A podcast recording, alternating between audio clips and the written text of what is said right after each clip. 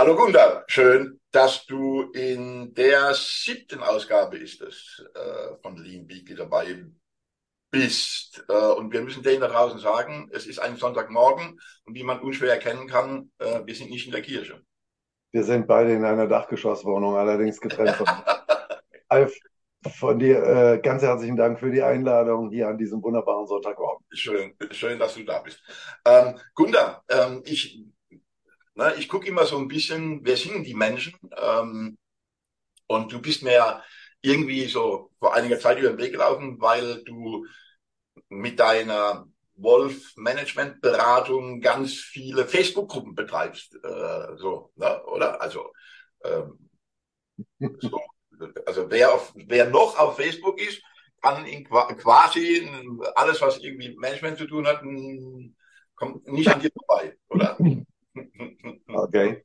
Also so bist du auf mich gekommen. Okay, sehr interessant. Ja, ja, so habe ich dich kennengelernt. Aber ja, also, so bin ich aufmerksam auf dich geworden. Kennengelernt haben wir uns ja irgendwie äh, vor ein paar Wochen. Äh, ja, äh, da kommen wir vielleicht aber noch dazu. Ähm, ist es denn richtig, dass du vor 40 Jahren äh, eine Unternehmensberatung oder ein Beratungsunternehmen in den Niederlanden gegründet hast? Ähm, also äh, der letzte Teil des Satzes ist auf jeden Fall richtig. Irgendwie das mit den 40 Jahren, das muss ich jetzt gerade noch mal überlegen. Du hast recht, ja, es ist so, ja, 39 Jahre sind es, genau. Weil ich kann es relativ, äh, relativ einfach an meinem, an meinem äh, Alter kann ich das festmachen. Weil ich war 20. Und ich bin jetzt 59, also muss es vor 39 Jahren gewesen sein, ja. Ja, okay. Vorsichtig. Mhm. Ja, Aber warum Niederlande? Ähm, ja, das war so wie so häufig irgendwie im Leben, äh, war es ein, ja, wie sagt man, sagt man Zufall? Äh, war irgendwas, dass so mehrere Sachen übereinander gekommen sind.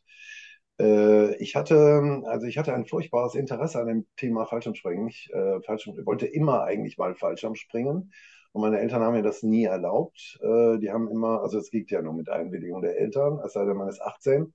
Und dann habe ich natürlich auch pünktlich zu meinem 18. Geburtstag meinen ersten Sprung gemacht. Und ähm, da damals natürlich irgendwie Zeiten ohne Internet oder so, ich habe gesehen, Texel, ah, coole Insel, ah, cool, man kann da Fallschirm springen. Ähm, habe ich mich dann da für einen Kurs angemeldet und habe dann äh, noch mit 17 die Theorie gemacht. Ähm, die anderen durften alle springen und ich war 17 Jahre und 364 Tage und durfte nicht mitspringen. Gruselig, ja. Aber als ich dann endlich springen durfte, mein allererster Sprung, äh, den habe ich dann direkt an meinem Geburtstag gemacht und dann gab es auch total coole Freifaller. Also der erste Sprung ist mit Automatik, das heißt, man ist oben eingehangen, springt raus und dadurch, dass die, die, die, das Seil zieht dir quasi den Schirm raus und am Ende reißt das Gummi, mit dem das, äh, das Seil irgendwie äh, den Fallschirm rauszieht oder rauszieht, kann man ja nicht sagen, während du fällst. Ne? Und dann kamen von oben zehn Gesellen und haben einen Kreis um mich gebildet, quasi im Freifall und sind so an mir vorbei. Ja, das war grandios. Ja, also mein grandioser 18. Geburtstag, Parazentrum Texel. Ich war begeistert und glücklich. Ja, und dann eben 20, mit 20 fortgeschrittenen Kurse gemacht, Lehrerkurse gemacht und und und. Und ähm, dann kamen Sky Gods aus Amerika und diese Sky Gods aus Amerika, die haben uns das Fallschirmspringen die neuesten hippen Trends aus den USA mit rübergebracht und haben die hier uns gezeigt und so. Und abends habe ich mit denen gesessen und dann haben wir uns unterhalten. Und dann haben die so erzählt, was sie, was sie sonst noch so machen. Und dann waren da von diesen fünf Leuten, die da waren, waren drei, die waren Outdoor-Trainer. Und das fand ich total interessant. Outdoor-Trainer. Also ich meine, er hatte gerade angefangen, BWL zu studieren. Ich würde mal sagen, zweites Semester oder sowas. Und ähm, dann habe ich äh, mit denen mich darüber unterhalten. Personalentwicklung draußen.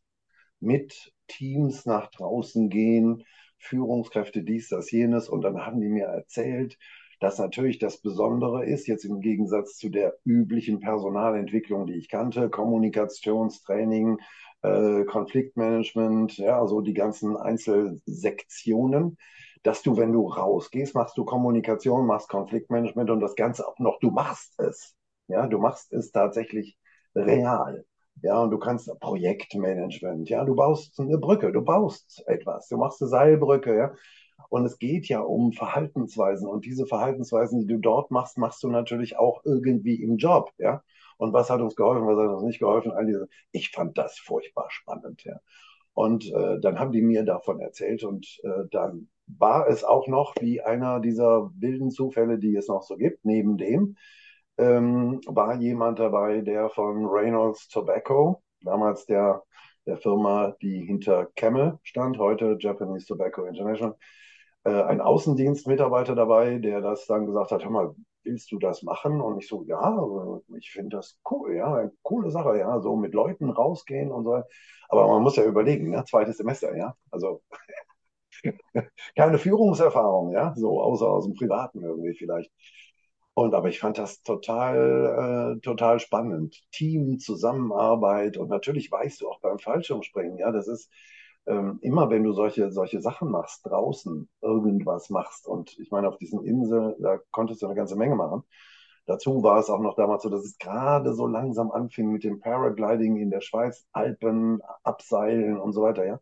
Alles spezielle Sachen. Aber du merkst, dass solch, dass Menschen dann anders sind wenn sie sowas mal gemacht haben. Ja, also so. Also das erklärt jetzt auch äh, Gunda, ne? Also ich habe ja da recherchiert, ne? Ja. Und dann denke ich mir, wieso ist der Gunda der erste Outdoor-Trainer in Europa und wieso ist er der erste, der 1984 ein Buch zu dem Thema rausgebracht hat?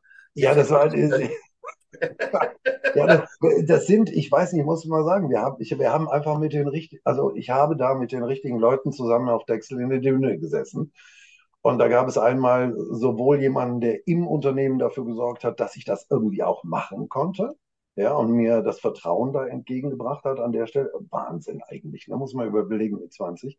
Und auf der anderen Seite Leute, die mich überhaupt auf diesen Gedanken gebracht haben.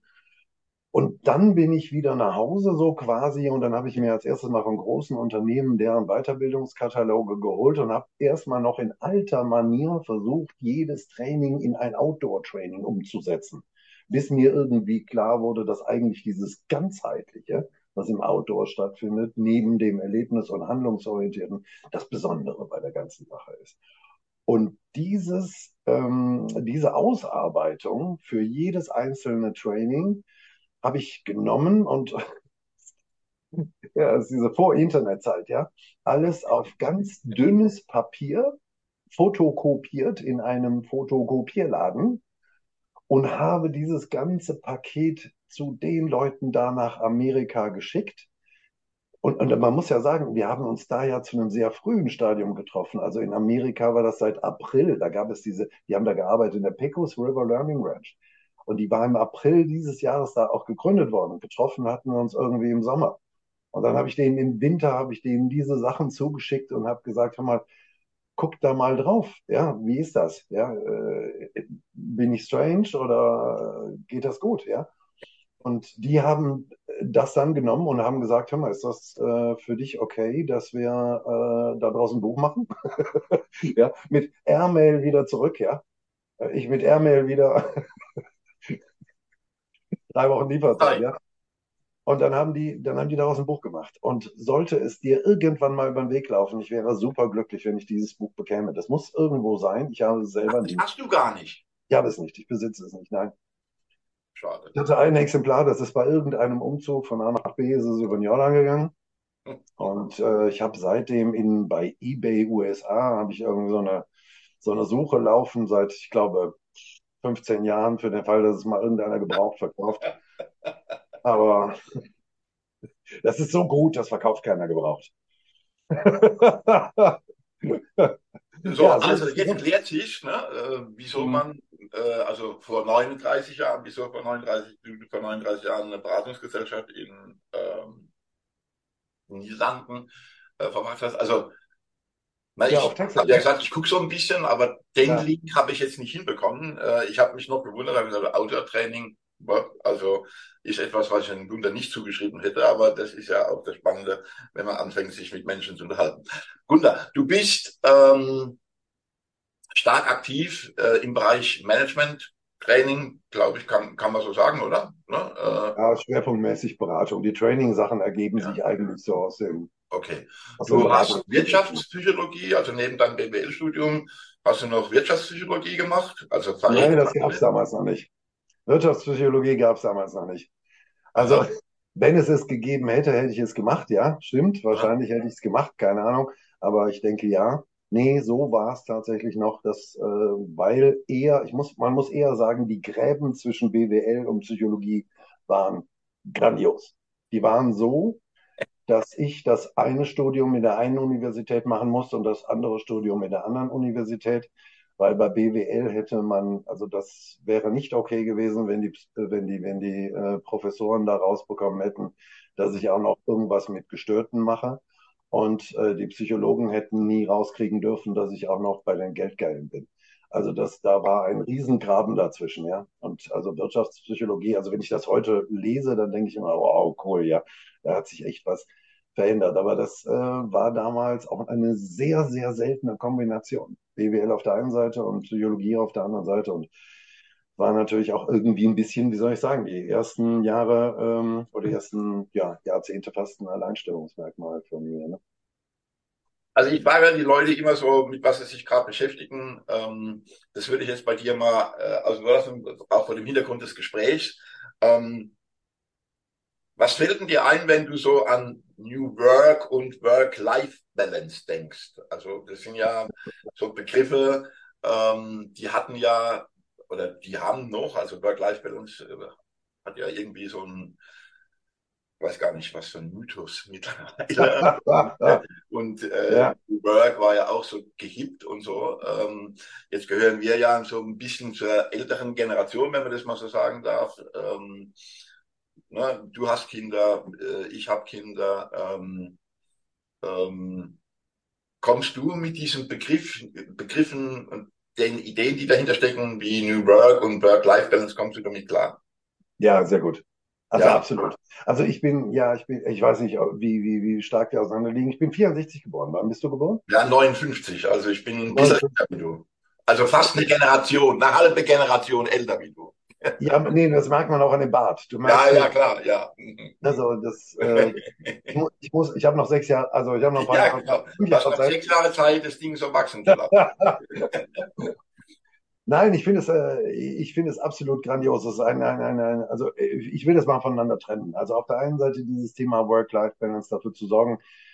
Ich, ich bin ja, also dieser 64er Jahrgang, ja, so wenn ich dir da vielleicht mal als 64er was als einem 59er erzählen darf, der 64er Jahrgang ist der fetteste Jahrgang, den Deutschland jemals produziert hat.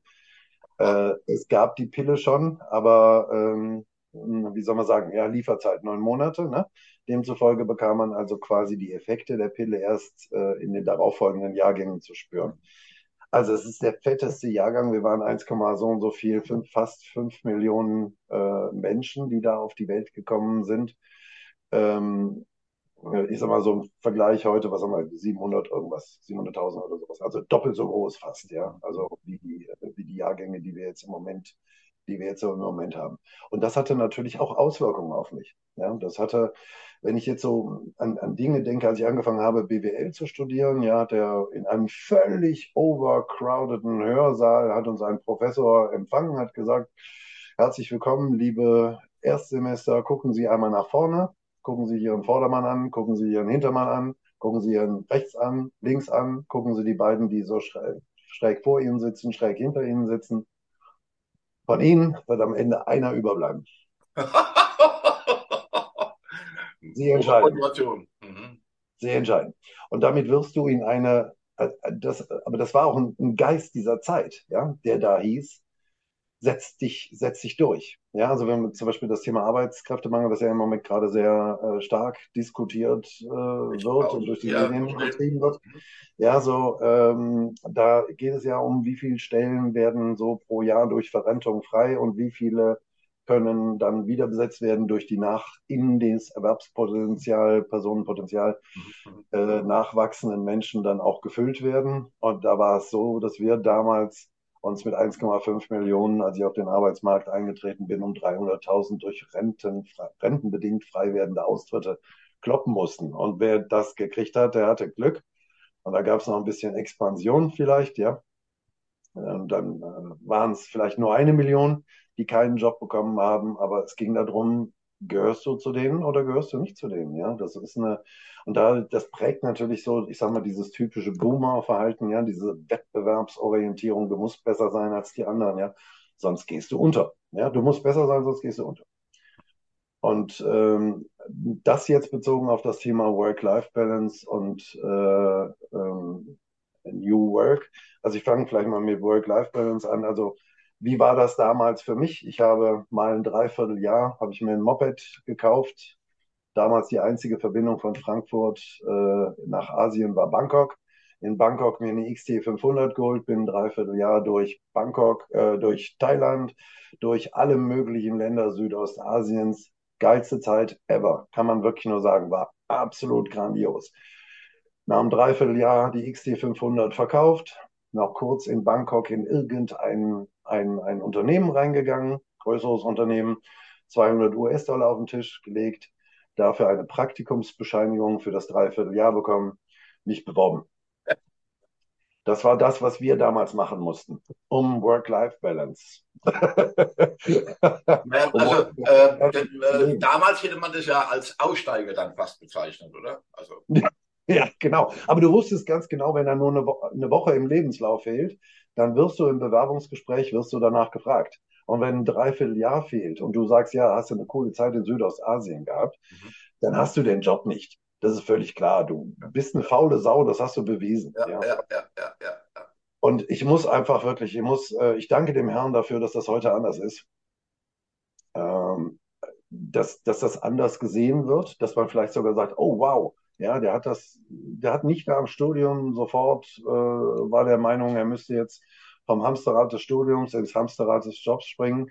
Ja, wie auch immer. Ja, da, da ist jetzt einfach eine viel, viel größere Toleranz dafür und das finde ich, äh, finde ich grandios. Es ist ja nicht so, als ob wir uns das nicht damals auch besorgt hätten, aber wir mussten irgendwie rumknöseln und vielleicht, was weiß ich, lügen, ja, oder gefälschte Praktikumsbescheinigungen. Ja, habe ich auch gemacht. Hm. Also wir haben gelogen, ja, auch wir haben beim Bewerbungsgesprächen.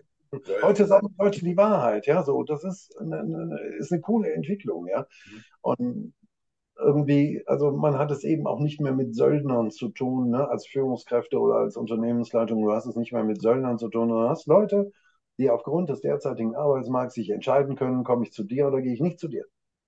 Und wenn ich zu dir komme, weil ich mich für dich, dann habe ich mich für dich entschieden.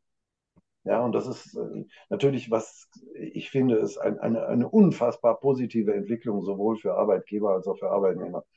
Das ist ja interessant. Ja. Da bist du jetzt, also ich habe mich mit so vielen Leuten unterhalten, ähm, die das also neutral sehen, kritisch sehen und so weiter und so. Aber so eine Aussage habe ich jetzt noch nicht gehört, dass das äh, toll ist für Unternehmen. Also ich sage dir mal, wie ich das wahrnehme. Ich nehme das so wahr. Also lassen wir mal New Work weg, weil ich glaube, das ist rum. Äh, dieser Hype ähm, mit Tischkicker und, und Bällebad und so. Ne? Ähm, ähm, aber wenn man das jetzt so in das Verhältnis jetzt zu dem Thema Arbeitskräftemangel, ähm, dann könnte ja der Anspruch auf ein ausgewogenes Work-Life-Balance oder wie immer man das bezeichnen mag, ähm, damit zusammenhängen, dass wir einen Arbeitskräftemangel haben. Und ähm, der Andreas Süßker hat ja bei uns äh, einen Artikel darüber geschrieben, in dem er gesagt hat, ähm, wir tun immer so, als ob wir in dem Teil äh, live äh, selbstbestimmt sind, aber da gibt's ja auch Regularien.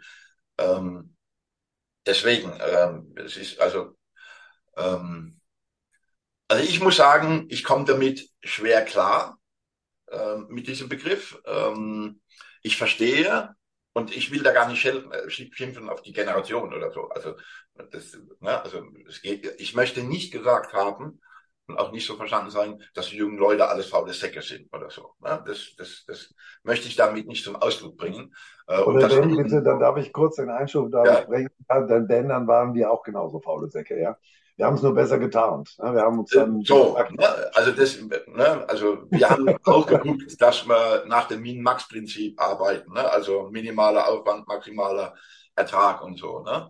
Ähm, aber das ist jetzt scheiße, dass ich sage, aber, ne, ich sag's trotzdem.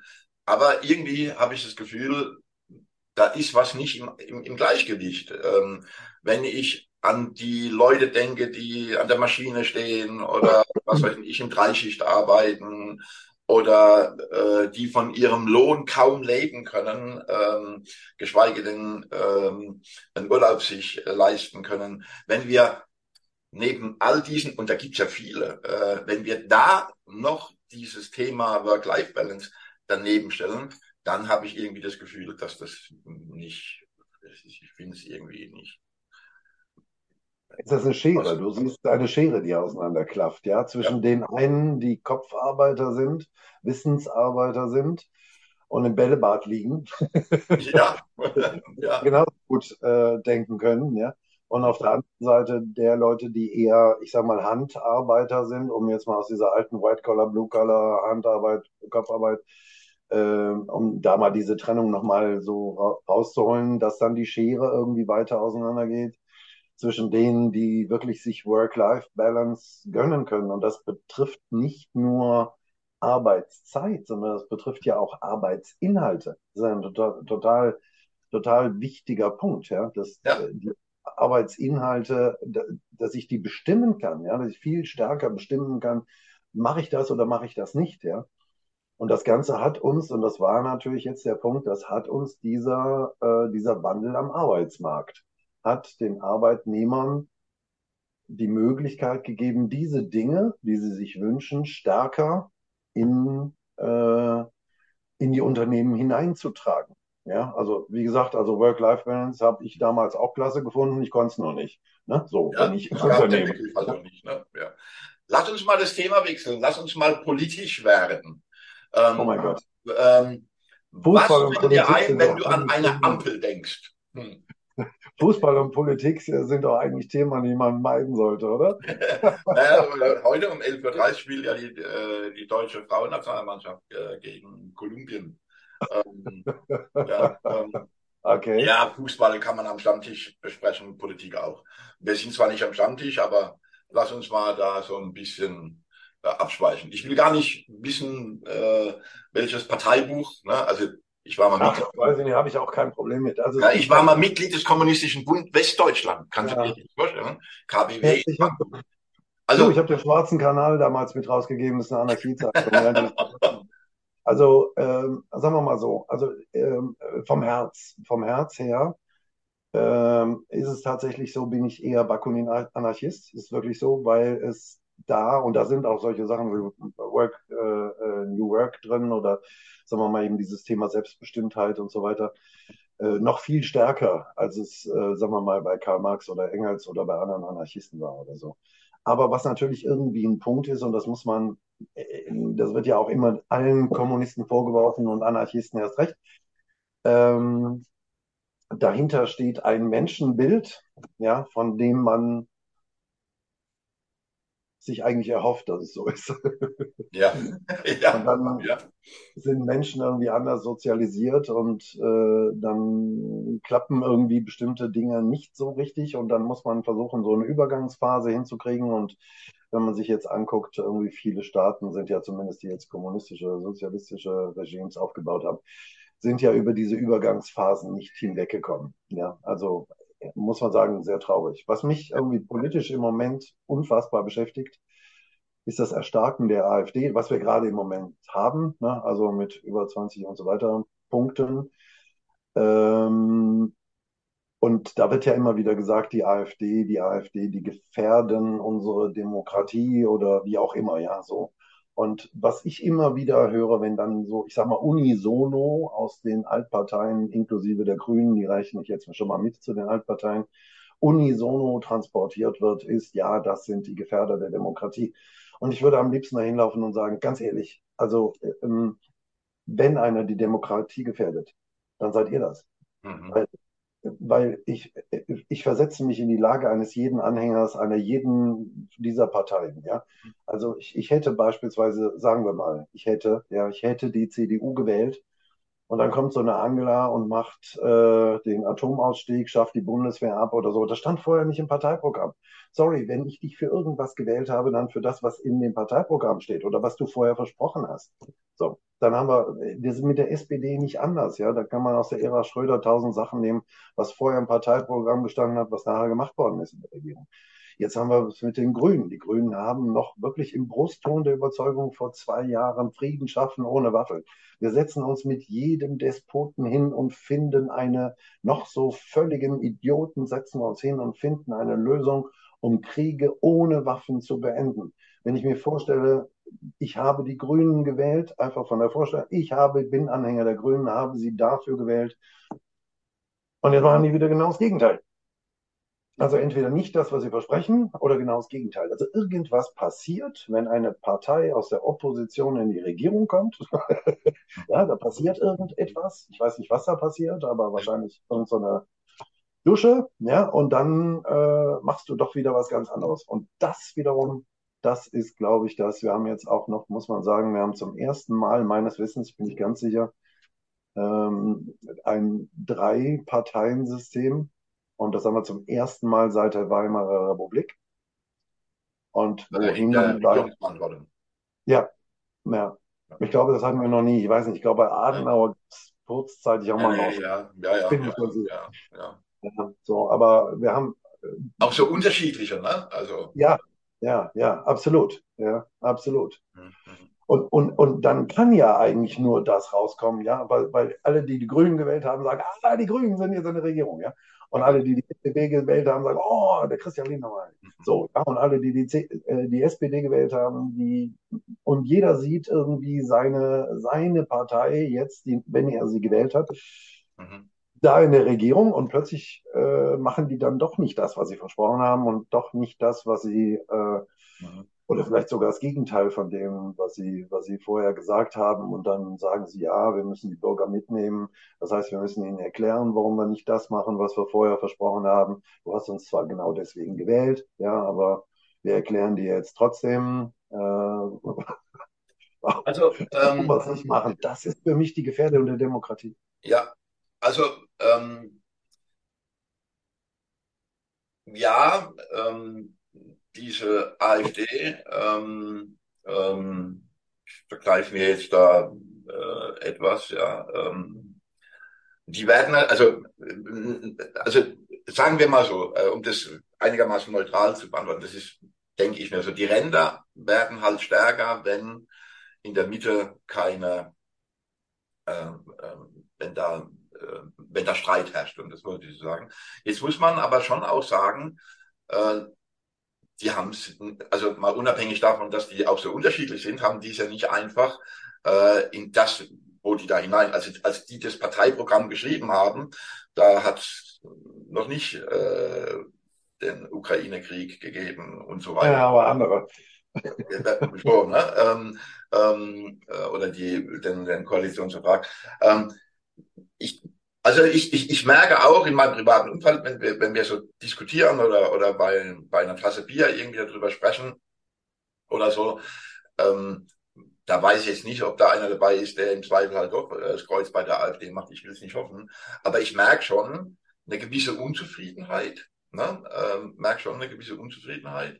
Ähm, und ich weiß nicht, ob man sich Sorgen machen muss. Ich meine, so Vorhersagen sind dann am Ende doch nicht das, was bei den Wahlen rauskommt. Aber wenn dann so ein Kollege wie der Merz dann halt eben dann auch nochmal so einen raushaut und das dann zwei Tage später und also da würde ich mir von der Opposition halt eben auch mehr wünschen, ne, ähm, auf das wesentliche Punkt zu legen. Aber lass das Thema, also so, so viel zum ähm, ähm, politisch. Also, aber was man ja sagen muss, irgendwie die beste Partei, ne? die beste Partei, die eigentlich, also ich sag mal, die Partei, äh, ich, gibt, es gibt eine Partei, von der ich echt sagen muss, das ist die einzige Partei, die immer, wie soll ich sagen, auf dem Boden der Tatsachen ist, die immer eigentlich sehr genau und sehr guten Menschenverstand hat und alles sehr realistisch betrachtet. Diese Partei heißt Oppositionspartei. ja, ja, genau. Und das ist, das ist eigentlich, Das ist, glaube ich, das, was es irgendwie so problematisch macht. Und dann hast du die Oppositionspartei in der Regierung, da passiert wieder. Also, ich weiß nicht, was da passiert, aber irgendwie passieren da Dinge, die nicht so. Die besser sein könnten. Lass uns auf den harten Boden der Management-Tatsachen zurückkommen. Und ich dachte Fußball, ich dachte, wir wollen noch Fußball und, und, das, und das beenden, äh, den, den, den, den äh, sonntäglichen Frühschoppen beenden. Ähm, du bist viel in Unternehmen unterwegs, du machst viele Trainings. Ähm, ähm, ich würde jetzt mal behaupten, da sind auch viele äh, Menschen aus Personalabteilungen äh, dabei. Was glaubst du, mit was Personalabteilungen per se äh, in Zukunft, äh, welch, vor welchen Herausforderungen, also neben dem, dass die irgendwie, dass das Thema Arbeitskräftemangel ist. Also man hört ja immer wieder, äh, auch mal durch die Digitalisierung würden die sich sozusagen selbst abschaffen. Ähm, was kommt denn da an Herausforderungen auf die Personalabteilung zu, deiner Meinung nach, in den nächsten Jahren? Naja, wenn das, äh, wenn das der Fall ist, dann ist, dann wäre das ja im Prinzip das, was Fritjof Bergmann irgendwann mit New Work äh, da beschrieben hat, dass im Prinzip alle Arbeit von Maschinen erledigt werden und wir irgendwie dann nur noch uns mit den netten Sachen beschäftigen können. Ähm, ich ähm, sehe tatsächlich, und äh, das ist relativ einfach, wenn man sich den Arbeitskräftemangel, und ich ärgere mich immer wieder, dass das nicht nach außen äh, transportiert wird. Also da hat jetzt vor kurzem irgendwie die äh, Wirtschaftsweise, ich habe den Namen vergessen, sorry, mhm. äh, bei Günther Jauch gesagt, wir werden in ein paar Jahren sieben Millionen Arbeitskräftedefizit haben. Ja, wir wissen sehr genau, wann, wer, wie viel und so weiter. Ja, also es gibt kaum etwas, was so wunderschön, wunderschön zu vorhersehen ist wie demografische, demografische Entwicklung. Wenn du wissen möchtest, wie viele 20-Jährige wir in zehn Jahren haben, dann brauchst du nur die Zehnjährigen von heute zu zählen. Ja, und wenn es nicht irgendwie eine Pandemie gibt, die alle Zehnjährigen nur betrifft, dann werden das so viele 20-Jährige werden. Es werden aber höchstens weniger, aber es werden nie mehr. Ne? Und insofern lässt, lässt sich das alles so wunderbar vorhersehen. Und wir wissen, wir steuern nicht auf sieben Millionen zu. Wir steuern auf zehn Millionen zu, wahrscheinlich 15 Millionen. Ja? Das heißt, es wird, wenn wir im Moment zwei Millionen haben, es wird noch fünfmal, es wird noch siebenmal härter. Ja? Wird es. So. Und auf der anderen Seite haben wir das Thema Digitalisierung. Und ich glaube, beide Themen sind die Themen, die die äh, Vorstandsvorsitzenden CEOs der Zukunft irgendwie bewegen und bewegen müssen. Mhm. Wir haben auf der einen Seite das Thema Arbeitskräfte, und den haben wir ja durch Import, ja, können wir das ja nur lösen, indem wir woanders den Mangel erzeugen. Ja, das ist ja im Prinzip eigentlich immer nur eine, so eine Wanderungsbewegung, ja. Also dann haben wir den Mangel irgendwie woanders, ja, wenn wir uns, ich weiß nicht, vor kurzem, äh, vor ein paar, paar, Jahren, Jahrzehnten eigentlich schon fast oder ein Jahrzehnt, ja, Inder, ne, so, jetzt brauchen die Inder die Leute selber. ja, so, wir haben, wir, wir haben dann einfach international irgendwie nur Wanderungs- und Wettbewerb und dann geht's hin und dann geht's eben auch wieder zurück oder wie auch immer. Pflege zum Beispiel. Ne? Bitte, ne? Pflege, Pflege, Pflegekräfte. Ja, ja, ja. ja, ja also, zu Beginn des Syrienkriegs haben wir ja aus unfassbar humanitären Gründen sofort die Ärzte und die Krankenschwestern aus Syrien eingeflogen, um sie zu retten von den Kriegsfolgen. Ja.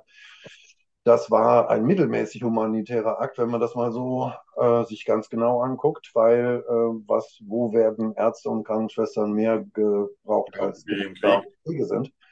Also es war letztendlich um unsere Pflegekräfte und so geht es mit den Wanderungsbewegungen irgendwie immer weiter, der Stärkere gewinnt und so weiter. So, jetzt haben wir irgendwie also auf der einen Seite dieses Arbeitskräfte-Thema, dann haben wir auf der anderen Seite das Digitalisierungsthema, Automatisierung, digitale Transformation, Roboterisierung und so weiter. Das kann uns das da ein bisschen abnehmen und auf der anderen Seite so. Und wenn wir diese beiden Dinge angucken, dann heißt das, wenn ich so mal die letzten 40, 39 Jahre meiner Unternehmensberatungstätigkeit äh, äh, mal äh, so rückblicke, da war vorher der Wandel am Absatzmarkt und dann war das die große Zeit der Vertriebsleute und der Vorstandsvorsitzende war grundsätzlich der Vertriebsle Ver Vertriebsmensch, ja, sage ich mal, der oberste Vertriebler. Danach kam die Zeit des Cost-Cuttings, da waren die Controller ganz oben. Und jetzt haben wir die wunderbare Chance, dass alle wir, wie heißen sie? Chief IT Officer und Chief HR Officer, die Möglichkeit haben, äh, ja, die Geschicke des Unternehmens in beiderlei, auf beiden Schienen ähm, nach vorne zu tragen. Und das müssen, das ist eine der großen Aufgaben der Zukunft. Du hast jetzt gefragt, was macht HR? Ich würde sagen, das geht nicht ohne IT. Ja, wir haben auf der einen Seite IT, auf der anderen Seite HR. Und eigentlich arbeiten sie beide an dem gleichen. Ähm, was aber dazu führt, dass natürlich irgendwie andere Bereiche vielleicht nicht mehr ganz so relevant werden, sondern zentral im Fokus steht. Und das sind für mich, ich sag mal so als Schlagwort, äh, ich finde es kein Schlagwort, aber so die Kernthema, was man nach außen bringen muss, ist weiterhin erfolgsorientiert zu sein als Unternehmen. Das heißt auch als ähm, Unternehmen, Teams, Mitarbeitende erfolgsorientiert zu führen, ohne Frage und gleichzeitig menschenzentriert. Menschenzentriert und erfolgsorientiert. Wenn du nur menschenzentriert hast und hast den Erfolg nicht im Auge, dann wird das wirtschaftlich nicht besonders positiv. Oder Aber New Work. oder nur noch Life Balance. Ja, genau. Ja, gut. Also ähm, ich glaube halt, dass ähm, Organisationen per se im Moment vor vielen, vielen, vielen großen Herausforderungen stecken. Also ähm, wenn ich nur an das Thema äh, Energie äh, denke, wenn ich an Arbeitskräftemangel denke, wenn ich ähm, ähm, an steigende Inflation denke ähm, und so weiter.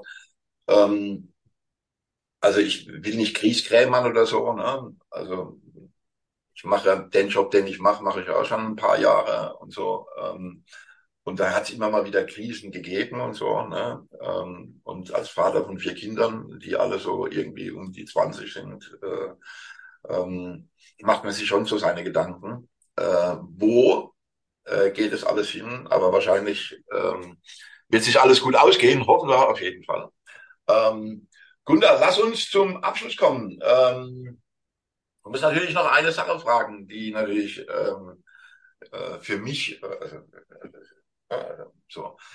Wieso verbringst du deine Wintermonate in Italien? Jetzt könntest du das ja in Spanien verbringen oder in Griechenland oder in Kroatien oder so, aber warum Italien?